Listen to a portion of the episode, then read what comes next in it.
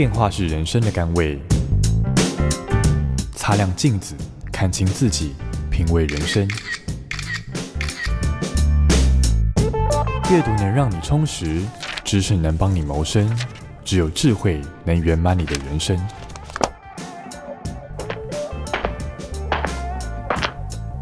周末练金术。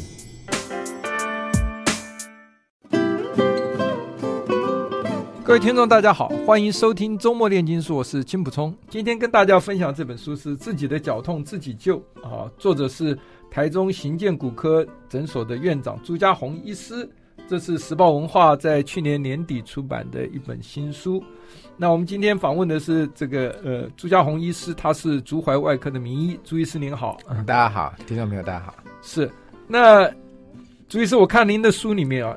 特别谈到，就是说足踝外科啊，其实在台湾好像没有被特别的重视，可是先进的国家都把它列为一个专进的科别嘛，好，专门的科别。你要不要谈谈这个足踝外科的重要性？嗯，对，因为脚大家都会想说这个没有那么重要啦，在以前那个时代，因为大家会先想说，呃，先救命嘛，嗯，哦，就是说心脏啦，或者说一些肝胆胃肠啦，嗯，哦，这些这这边的毛病大家会比较在意。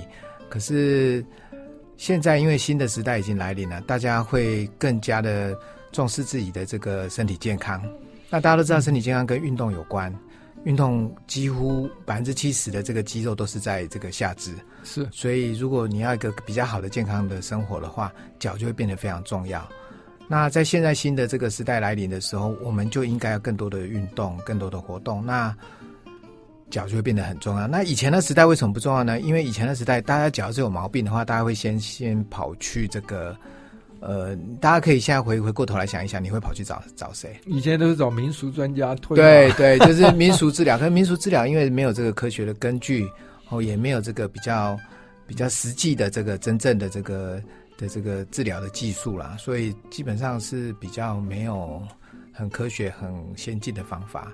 所以在以前的时代，可能脚就没人 care 这样。是，所以呃，我看您书也提到，足我们的脚其实是一个非常呃，上帝造物非常一个精密的一个构造嘛，哈。是，它有二十六块骨头，五十六个关节，一百一十八根这个肌腱。对对，对，你看这么小一个。不是小了 哈，有人脚蛮大的，我女儿就蛮大，但是她还是这是非常纤细复杂的，对不对？对。那书里面提到，其实因为你你走路啊，跟运动都要用到脚里面，然后脚 走路运动都可以把这个血液啊从脚底下再挤回心脏，对对，所以它有这个第二个心脏之称嘛，啊，所以足部好。那谈到脚，大家第一个讲到鞋子。对，是，所以你我看书里面也介绍了买鞋子的十大要诀哈，里面是，呃，里面提到了这个气垫鞋哈，因为现在很多运动啊，或者是走路，这个大家都觉得气垫鞋很重要。其实气垫鞋，呃，您在里面也稍有介绍，要注意哪些？嗯，那因为大家对这个脚不是那么的认识，嗯，所以就会充满了各种迷失啦，嗯哼，然后大家。想到脚的健康，大家只会想说，就是把脚塞到鞋子里面去，然后就开始走路了，嗯、大概就不会想到什么很特别的毛病啊什么的。那事实上，就会有很多的一些奇怪错误的想法，像气垫鞋就是其中一个最常见的一个迷思，就是说大家会觉得说，如果我脚痛，我是不是穿气垫鞋就好了？嗯，可是大家就知道说，这气垫鞋是它强调是软嘛，嗯，那人在往前移动的时候，一个软的东西你承载在上面，你的这个。地面的这个力学回馈就比较差，嗯、所以，诶，这个主持人你有跑过这马拉松，你就会知道说，如果这个马拉松等到你跑到一个程度的时候，你如果穿过软的鞋子，你的成绩是会更糟的。嗯哼。那气垫鞋还有一个很大的问题是说，如果你的脚是一个不是很正的脚，是有点偏，比如说过度旋前，就是偏内的一个脚的话，嗯、你只要穿上这气垫鞋去跑步的话，它可能会歪斜的更厉害。可是这个在这广告来讲，这个鞋子厂商来讲，他们不会去提到这件事情。他只是说，你只要脚痛啊、膝盖痛啊、哪里痛啊，甚至什么哪里痛、头痛什么都都应该穿气垫鞋。这当然只是一个商业的噱头而已。另外，里面顺便提到另外一个迷思，大家认为穿高跟鞋一定不好，哈，所以这个所有人都反对女生穿高跟鞋。我看您是这个自己有自己独创见解，哎，我太太听了就很高兴啊，就是因为穿高跟鞋也不要说一穿就不好哈，也是要看什么场合穿。那你有了足底筋膜炎的时候，穿高跟鞋，照您的说法，还是这个最短期可以有效的治疗？是没错，因为你现在叫这些。呃，病患说你不要穿高跟鞋，其实是人家是不能接受的，因为确实职业妇女很多对对，因为它是必要的，嗯、而且穿高跟鞋可以让你的屁股是往后挺，嗯哼，然后这个就是刚才有我们大家聊了一下，就是肌肉会比较有收缩的这个动作，嗯、然后会真的会让姿态会得到一些改善。只是说这万事都是跟量有关系，嗯、就像你吃糖果，你说你要吃到糖尿病，只要你量的够、嗯、够那个量，你就有可能对。那这高跟鞋也是，如果说短期的穿，或者你只是对你来讲是一个职场上的工具的话，其实我是认为没有关系的。然后你穿这个鞋子也有好处，是你的应力会往前传递的话，会减低你短期急性。足底筋膜炎的这个问题，嗯、那你穿了会觉得哎，马上比较舒服一点。那我们就来谈谈足底筋膜炎吧，跟、嗯、因为这个名词不见得每个这个听众都懂哈。对，你要不要谈一谈？足底筋膜炎就是现在几乎是最常见的毛病啊，嗯、它起因于说我们这个足底的这个内在肌的一个衰弱。嗯哼哼。哦，然后我们足底筋膜炎的病人大部分都是因为走或者站太久。嗯哼。就走太多，站太多，然后没有这跟腱跟这个足底的肌肉的衰弱啊，跟腱过度的僵硬造成的。那它主要的这个症状就是，你早上起床的时候，你开开始走的话，就会觉得很痛。那你都走走了几步以后，它就会哎比较不痛一点。嗯嗯。这种就是标准的足底筋膜炎症状。那现在几乎所有的医生都知道足底筋膜炎这个名词。可是很多病不是足底筋膜炎，常常误诊会。对，这个常常就误诊，就是说我们有像比如说有些人是因为直痛，就是哎这个脚趾骨头那个叫直痛，有的人是因为在内侧的肌腱炎，哦，扁平足上的内侧肌腱炎，甚至有人是因为关节退化，或者有人根本就是痛风有什么问题。可是这些病。病人就像我们刚才前面讲的，因为这一般的这医生对这个的了解可能不是很深，所以去到那个医生那里，可能就告诉你说，这通通都是足底筋膜炎。嗯哼哼。可是标准的足底筋膜炎，就是我刚才讲的这个症状，你可能会刚开始走会痛，然后走一走就觉得比较好一点的这种，比较像是足底筋膜炎。对。它的病因是什么呢？就是病因主要就是一种退化，嗯，肌肉的僵硬，一种退化。这个实在这个病人实在太多了。嗯哼。那有少部分是因为伤害，比如说。大家都知道健康步道嘛，嗯哼，你哦，对，今天早上我才刚刚看那个病人，才刚刚有一个病人，他就是他故意去踩那个健康步道，那个 大家都以为这样像对对，好像会比较好一点，结果他踩完以后就更痛，嗯哼，他说啊自找罪受啊，反而变成一个急性的足底筋膜炎，对，这种就是伤害引起的，所以通常就是打类固醇，呃，类固醇是早期的。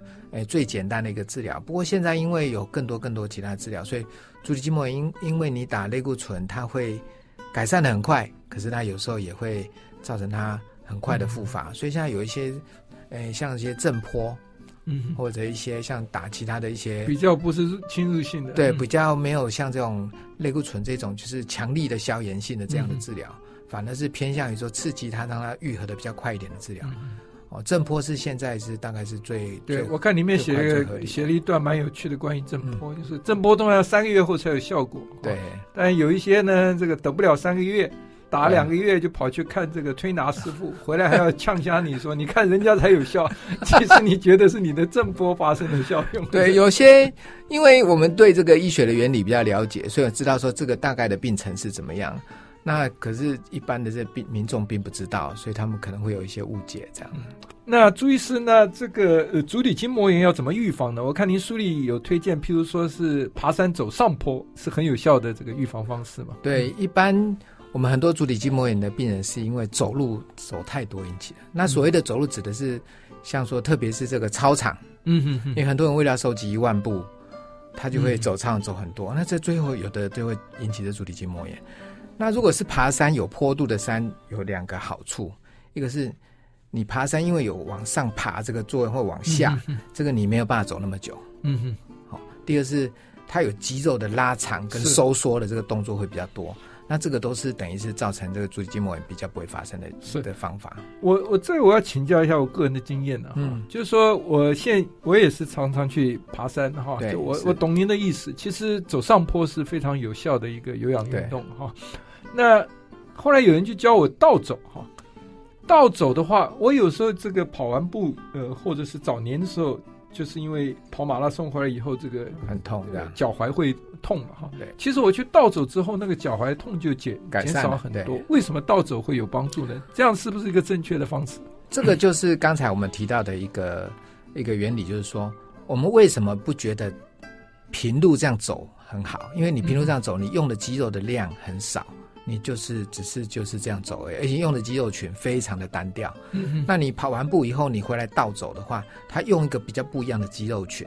嗯嗯嗯。好，那这个肌肉群可以矫正你原来过度的使用某个肌肉群的这个、嗯、这个缺点，加强另外一些。对对，所以为什么说你走路走一走，也许你应该去爬一个坡度，往下坡上坡这样，嗯、让你的用的肌肉群不一样来改善。嗯、那你倒走也有这样同样的效果。对，而且。他们都是教我倒走上坡还比较安全哈，因为 对倒走下坡很危险，因为你可能会滚下去，那都 到处都造成的伤害就就很严重了。对，好，那我们再来谈一谈扁平足的问题。是扁平足是很多家长都很关心，看到自己小孩子啊，这个好像有扁平足啊，像我们家女儿一生出来有扁平足的时候。就非常的紧张，好，到处想办法要给他矫正过来，给他买这个矫正鞋垫。矫正鞋垫，对，呃，我看您这个书里对这个有一些很详细说明，要不要跟大家谈一下？嗯，呃，扁平足是几乎是跟拇指外翻、足底筋膜炎，大概是这个足科的这个整间最常见的这个毛病啊，对，最常看到。其实扁平足并不是像大家想象都是先天的，也有后天的，也有。有年纪大的，也有到后天造成的，就是体重太重啦，是，然后足底的筋膜有点坏掉。随着年纪长大就，对对，然后慢慢坏也有可能。可是如果是小孩子的扁平足的话，可能就是你要应该要叫这些小朋友要做一些扁平足的矫正运动，嗯哦，可能会对他们会比较有帮助啦。对，您说矫正垫只是能够解除你的这个症状，呃、症状，但是并不能够根治哈。对，并不能根，它可以让你的这疼痛啦，一些看起来你刚穿上鞋垫，你这样子看这小朋友走路就会比较正哦。嗯，哦，可是如果你要希望他长期来讲肌肉力量比较改善，然后让这个真正扁平足的这个角度。变好的话，其实还是要加上肌肉训练。对，而且我看您也提到，其实国人比较不能接受就是动治疗手术嘛，哈。对对，其实那是很有效的，是不是？越小年纪越越对，因为现在有一个新的治疗叫做，也不算新的，其实在国外都已经二十年以上的这个历史，嗯、就是叫做巨下关节线植术，嗯，就是在那个脚的脚踝的外侧开一个大概一公分的伤口，然后放个矫正器进去把它卡住，让它这个脚马上会得到一个。呃，一个扁平足的矫正，这样，那这伤口不大，而且这个术后的恢复也很快，所以如果是一些矫正鞋垫，然后运动你做了起来效果不够理想，速度不够快，那你就可以考虑这个。还是要请这个专业医师做评估了。对对，是的，是的。好，我们休息一下，回来再跟朱医师继续来谈，呃，自己的脚痛自己救这本书。I like 103, I like radio. 欢迎回到周末炼金术。我们今天是跟朱家宏医师来谈这个足踝、脚踝，哈，这是一个其实一般人都比较忽视，但是其实对我们的生活品质跟健康有很深深远影响的，这个需要特别关心的一个这个身体部位。那朱医师，我们刚刚谈到了，呃，其实有一个很小，但是很多人大概身上生活中都会碰到，就是甲沟炎。甲沟炎学名什么叫冻甲？呃，冻甲是台语啦，台语怎么怎么念？冻甲这样，冻甲，冻甲有看脚是不是？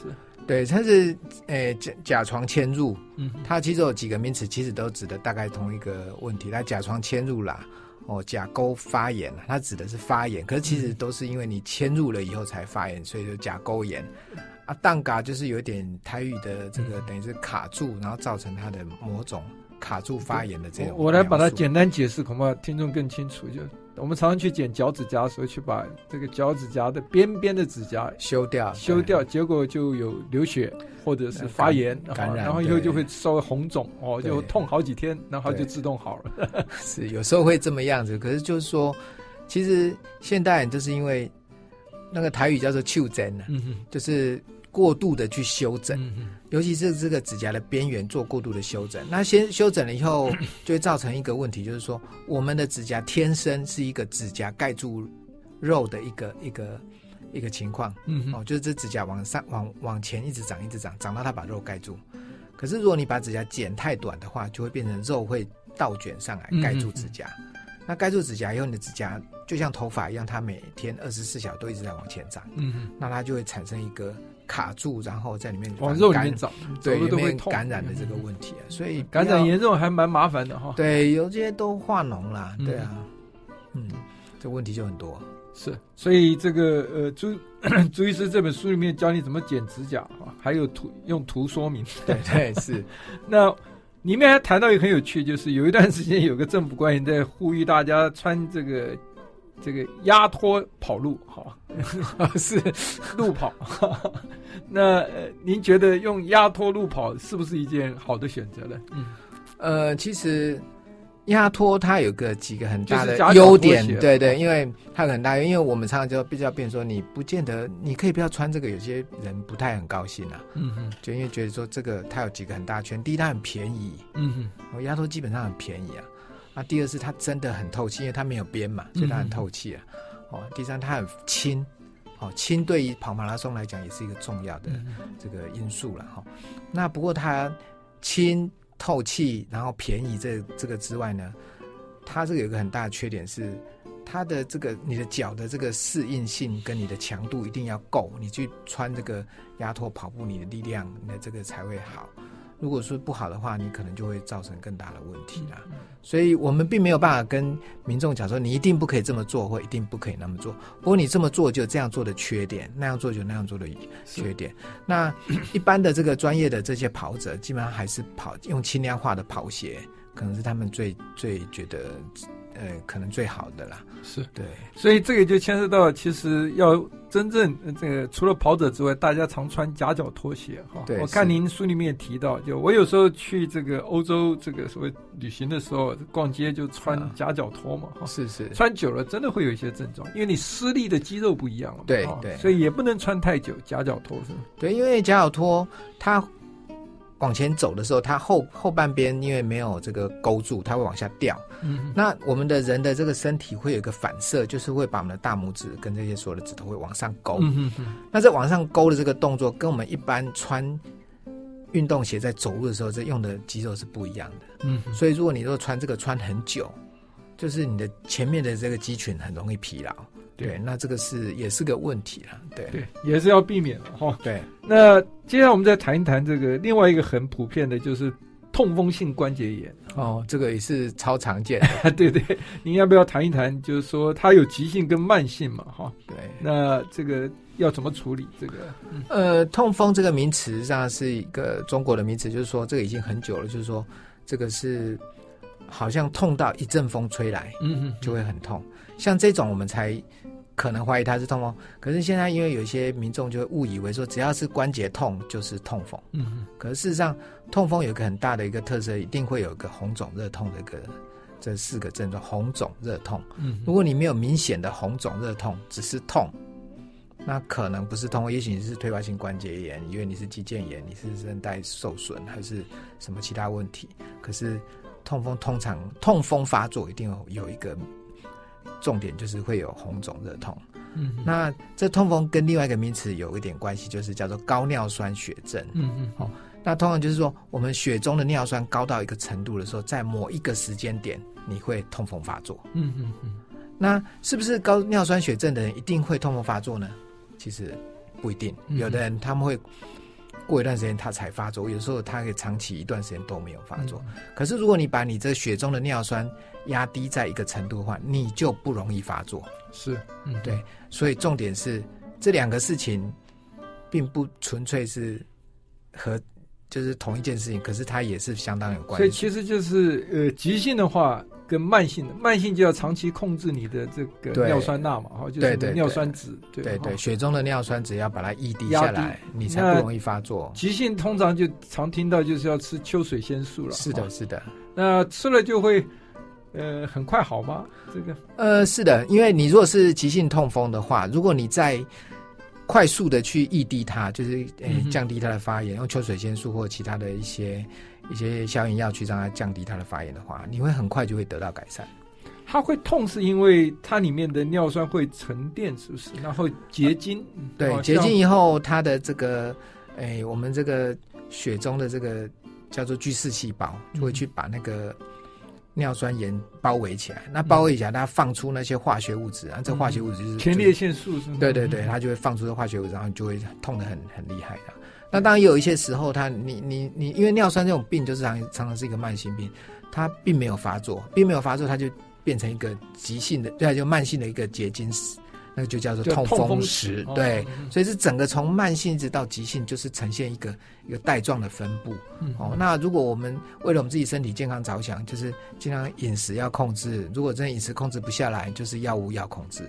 好、哦，让你的血中量能降低，以后发作的机会降低，而且你的。你的关节里面也比较不会被这个痛风石侵蚀，到最后这个关节也会坏掉，那就叫二次性的哦，因为痛风，诶、欸，因为退化，诶、欸，这个痛风引起的退化性关节，二次性退化性关节炎这样。嗯，所以大家一般的观念都知道，说痛风时候不要吃那个普林太高的这个呃、啊、对对，应该是说我们平常就不要这么做。那如果你吃，你可能像我们有一些医生朋友，他就吃他口腹之欲啊，他一定要吃。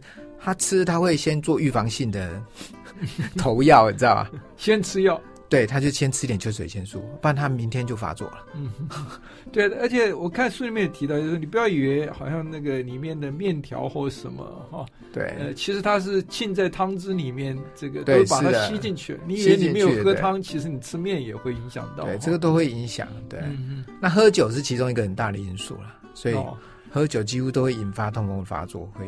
所以你吃火锅普林质高，然后再喝酒的话，就是风险就更高了。对，然后脱水你就更厉害。我我到现在还很幸运，还没有感觉到敲三下了哈。那但是我的朋友里面这个痛风的非常多，看起来都是苦不堪言哈。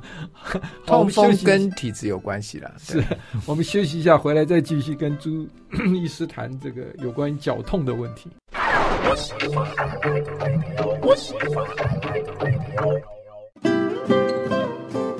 欢，迎回到周末炼金术。我们今天跟呃朱家红医师谈这个呃自己的脚痛自己救，他写的这本书哈。这书里面有一个也是很多家长都非常关心的，就是有关于骨后炎哈。这个字我以前还不会念呢，是查字典才 查字典。它是一个骨头的骨，再加上一个皇后的后在右边哈。对，是啊。它跟生长板生长板的关系，你可不可以跟大家谈一谈？嗯，骨后就是生长板的意思。对对对。嗯那因为小朋友他在某个时间他会突然间他的大家都很关心小孩能不能长高，就是去看生长板嘛。对，那他在长快的时候就是他脆弱的时候。嗯嗯。那我们有有几个地方是人的这个肌腱很大，然后拉住那个生长板的位置。你要不要先解释一下生长板？我跟你讲，很多家长也不知道生长板是什么。生长板就是说，因为我们的骨头要长大的时候。必须要做这个细胞分裂，嗯哼，那细胞分裂并不是骨头的所有的细胞都在分裂，它会在某个区域有一个叫做生长板的东西，在某一根，这每一根骨头它都有它的生长板，嗯，然后在这个它的不同年龄，它的这个生长板在扩张的这个速度就会不一样，嗯，好，那像这个根骨这个东西，就是我们最常见的小孩子有毛病的是在脚跟骨，嗯，那脚跟骨就是我们的这脚后跟这地方，那它的生长板是很接近我们的跟腱。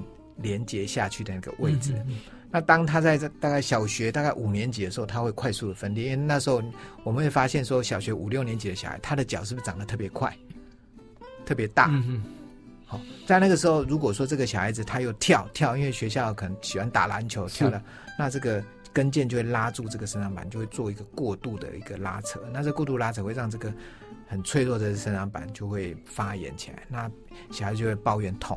那在抱怨痛的时候，这个家长就会来跑来找医生说：“我这个是不是生长痛？”嗯嗯呃，从某个方面讲，这是跟生长相关的痛，可是一般这个不是生长痛，不是因为生长造成的痛。对，这个就是生长板炎这样子。嗯、就在我们大概小学五六年级，然后在后脚跟的这个地方，因为过度的跳跳跃或者什么，它就会痛起来这样。对，这是一个很常见的。那要怎么治疗呢？就是基本上这个这是一个很良性的一个疾病，就是说你只要休息哦，或者用一些鞋垫保护，它其实就会好了。嗯哼。那因为我们的脚哈，大家可以这样想，就是到了国一以后，国一国二以后，他的脚会长得很大了，可是他身高可能还没有完全抽足。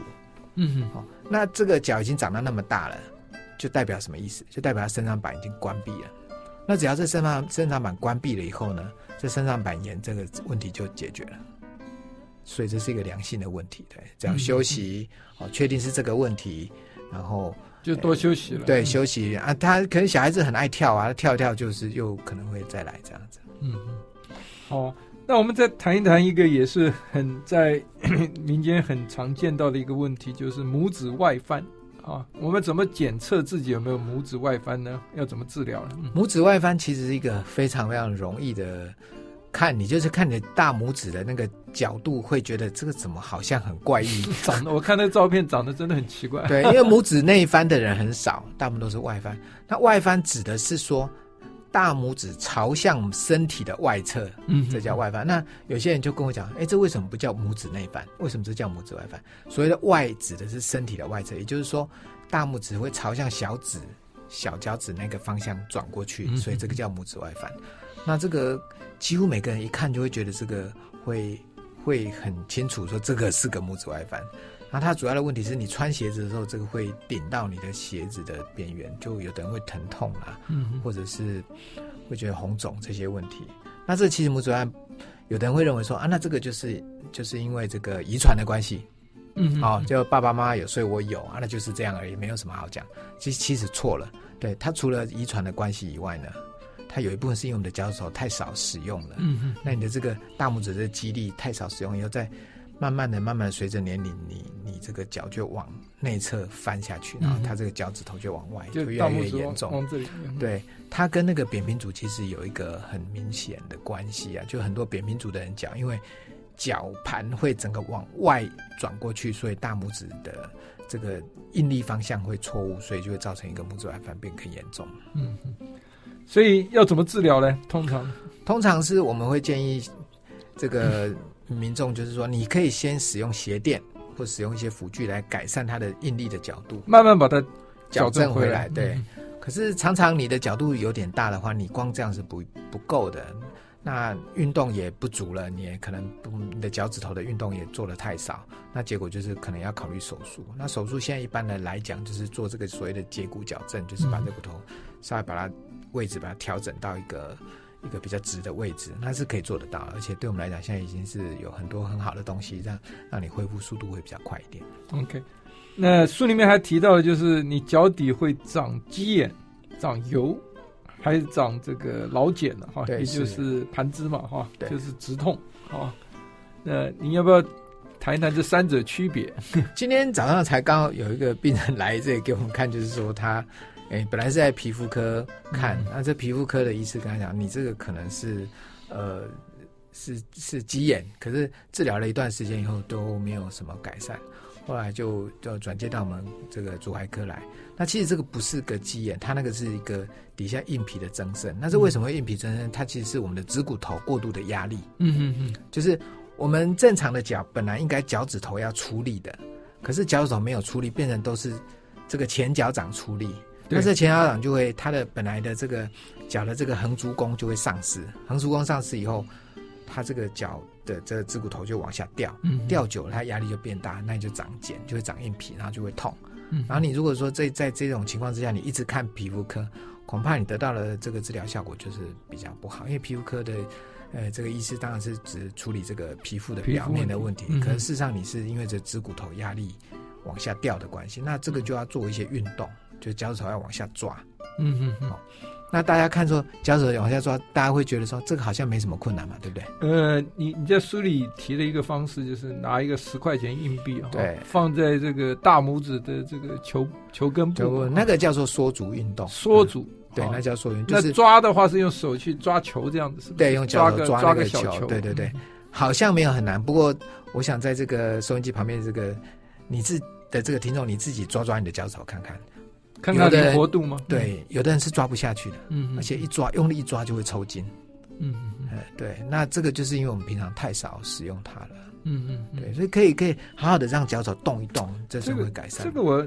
你看到你这里的时候，我想到小时候我母亲跟我们玩一个游戏啊，因为这个小孩子嘛，跟他妈妈去，大家在床上练习用脚去掐别人哈。呃，是哎，这个是很好运动，这是很好的运动，这是。然后小孩子会玩的很开心，对。所以爸爸妈妈如果要训练小孩子，可以把他带上床，然后要让他大家练习用脚去掐对方。他有一个运动，就是说用这个脚头做剪刀石头布了，嗯，就是脚头往下抓，这就叫拳头。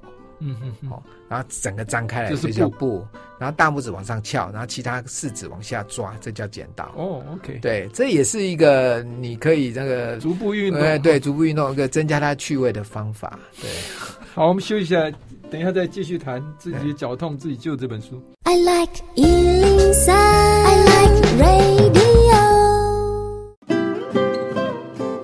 欢迎回到周末炼金术。呃，我们今天跟朱家红医师谈脚痛的问题。好，那这里面有一个脚后跟痛啊，也就是跟阿基里斯腱相关的相关的疼痛，您要不要谈一谈？嗯，呃，其实我们大家想到这个后跟，就只想到阿基里斯腱嘛，我们就是所谓的跟腱。嗯、其实它还有很多的结构在这上面呢、啊，比如说那里也有滑囊啦，哦，那里也有会长骨刺啦，哦，跟腱本身也会退化啦。那甚至有人跟腱断掉了，这些种种的问题都集中在可能那么小的地方，哦，所以这也是为什么说大家还是看医生还是要找比较专业的医生，才能够分辨出这些所有的问题，来得到最好的治疗的效果。这样是这我自己有过一个经验，就是看到我在打球的时候，看到我的朋友啊，在我身边就听到啪嗒一声，我就说哇，你的脚筋断，他就是不相信，他说还好啊，我说你赶快去看医生。后来果然证明了，他进去，然后再把呃跟腱断掉，把他这个缝起来，他休息了三个多月嘛，哈。是。所以您的建议就是说，是不是一定还是要把它缝起来比较好？好，不要让它自然长合。呃，因为现代人因为这个你的你的这个休息的时间或者你的这个工作的时间的生活节奏很快速，所以以前那个时代哦，他不开刀的话是把跟腱哦把它。把这个脚脚盘往下压，然后打一个石膏，固定在一个脚盘往下压的姿势，嗯、让这个跟腱去跟上面的肌肉能够大概靠近在一起，嗯、然后这样子打石膏打三个月。嗯，那现在的人大概不太能够接受这样的，我打石膏打三个月这么样子的的速度了。所以说，现在为什么说现在就会建议说用手术结合了以后。再使用一些方法，让它快速的愈合以后，让你能够比较快速的回到这个这个生活当中，这样还是会比较好一点。就像你那个这一章的标题里面提到，就是说以前挑断脚筋武功尽废嘛，哈。对，是的。那所以你可以知道，其实这个肌腱对于人的活动是很重要的。对，现代人会有一个问题，就是说平常的运动并不是很多，比如说你，比如说你做重训啊，或者说拉筋的动作做的不够多，可你就只做一个打篮球的动作。那也许你一个月打一次篮球，也许你两个礼拜打一次篮球。嗯、那尤其这些人有很有可能是一个中年人。那中年人，你的肌力也下降，你的跟腱的这个品质也都变差了。那你说突然间去打一个，突然间一个爆发性的动作，就会造成这个叫做，就是他会突然间断裂的机会就很高。所以他们就叫这种这种人叫做周末运动员。嗯，就他平常不运动，只有在某些假日才做运动，啊，结果这拉断的可能性就很高。所以是希望民众就尽量在平常的时候就要做一些慢性的一些肌肉的训练，但但你的肌肉品质会比较好。等到你有那个需求量的时候，它才不会突然间把它拉断。我看你书里介绍很多就是逐步的保健运动嘛，哈，比如说先把这个脚趾头往下抓，对，好，然后再用力撑开，对，再放松，这样反复做，对。呃，我前两天这个也是运动有点不舒服啊，就这个照你的这个指示啊啊，做了五分钟啊，哎，果然真的很有效果哈。我的脚底有一些这个肌肉啊，原来会隐隐作痛啊，结果就舒缓了很多，哎，舒缓了很多。所以我看您书里面还提到，就是说足部的保健运动可以从良好的坐姿开始啊。对，是先从坐，然后再来站起来。然后再走走，再跑步啊，那这四个阶段都有不同的一些方式来做运动嘛哈。坐下来的时候，呃，怎怎么样来运动？嗯，坐着的时候，一般就是如果是我们单纯把这个 focus 在这个焦点放在这个脚上面，所以你坐的时候当然就要坐正了哦。嗯、然后第二是脚趾头可以直接可以这样抓，嗯嗯，对，这样抓一抓，然后脚踝可以往上。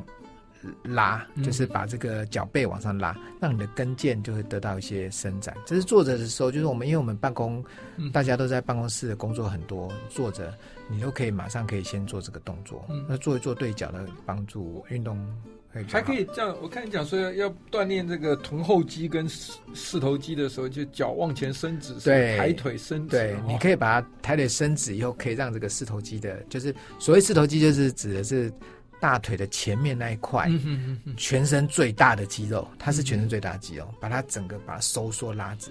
然后我们也可以让这个臀后肌，也就是屁股一直连到膝盖的后方，这个地方的这个肌肉能够做一些伸展。因为这个地方大家是很容易挛缩，大家想象说，我们一直坐在椅子上，然后后面这个屁股的肌肉都萎缩了，然后这个脚的后面的肌肉也都变短了。那你可以这样把它拉开来，这样，这样也对我们的身体会很好。还可以做缩足的运动，对不对？缩足运动就是刚才那讲是拿个十块钱铜放在你的。第一指骨头就是你的大拇指，脚的大拇指的那一块肉很多那个地方的下面，你看你能不能就这种压住那个那个十块钱，然后把那个十块钱往回拖？哦，不容易哦。对，如果你能够把我往回拖，你的足弓会自然升高。嗯嗯。那这如果做得到，就表示说你的缩足运动做得起来。那可是现在大概百分之九十以上的人可能都是做不到的。嗯，可是这是可以练习的，像像我们也是都经过一些练习以后，让这个肌肉就自动可以把这个足足弓自己做出来，这样。所以您本身也是跑铁人三项，所以你的运动成绩应该不错啊。足弓如果很好的话，嗯、呃，这个。当然，我们的运动成绩跟足弓的高低没有很直接的关系啦。我只是很喜欢运动啊，我也滑雪、爬山啊，然后做山铁的运动这样。我小时候，呃，不是我小时候啊，应该是呃，蒲仲强小时候。是 是，我们听说他后来不跑，是因为他扁平足没有办法成绩有突破，是这个原因吗？这可能是一个其中一个原因。现在，因为你扁平足的话，你的跑姿可能没有办法矫正到那么好的位置，因为你的你的跑姿要到好的话，你必须。你的这个往前的连贯性就是要非常的好，是。那如果是扁平足可能会有点开掉那种感觉。大概很多人还不知道蒲仲强是谁，稍微年轻一点啊。是当年国内跑步运动，他恐怕是先驱哈。对，就是马拉松运动的先驱，因为他还是呃，他创了很多美国的一些青少年的这个马拉松的记录。嗯，对。然后回来台湾来的时候，推展这个运动哈，对，掀起旋风。对，好那。站起来走走看，你讲到走走看是用十一字形走路哈？对，什么叫十一字形走路？跟就是说，我们现在由于这个偏倾向于扁平足多了，嗯，然后也会有点懒惰走，也就是说，我们的脚跟那个脚脚尖可能会朝外这样走路的人占的比较多数，要有意识的收缩我们的脚，让它回到这个十一字形。十一字形就指的说，我们就十一嘛，嗯，这个脚尖是比较朝前。其实人的轴哈，就是从膝盖到小腿的前缘的这个骨头，应该是要对着第二指、第二脚趾头，嗯、这个是一个往前走。嗯、哼然后这个这个轴是应该要平行的，对，是平行的，平行的两条。可是大家会发现说，有的人一只脚是偏外面的，有的人两只脚都偏外面的。嗯、那这样子走路的话，你的这个整个骨架的这个效率是比较差的，嗯、而且你的整个这个体态也是比较不好看的。嗯、所以这个可以有意识的十一字形的走路会比较好一点。最后，就您也提到了跑步，其实也是对这个足部是有非常有帮助的哈。对，前足跑法也是。嗯、对，因为前足跑法是最近这几年比较，诶，有有大家都推展的。那它的好处是你用前足跑法会让这个震坡，这个这个震震动会吸收到整个脚的这个关节里面，嗯、是比较好的。如果你单纯用脚跟去撞击地面的话，他这些跑步人会觉得膝盖痛啊，然后这个后后面这个。屁股这边都会不舒服，这样。对，好，我们今天非常谢谢呃朱家红医师给我们很多宝贵的建议啊，怎么怎么来保健我们的脚，而且如果有病的话，应该要呃还是看专业医师是最保险的。好，谢谢。谢谢。I like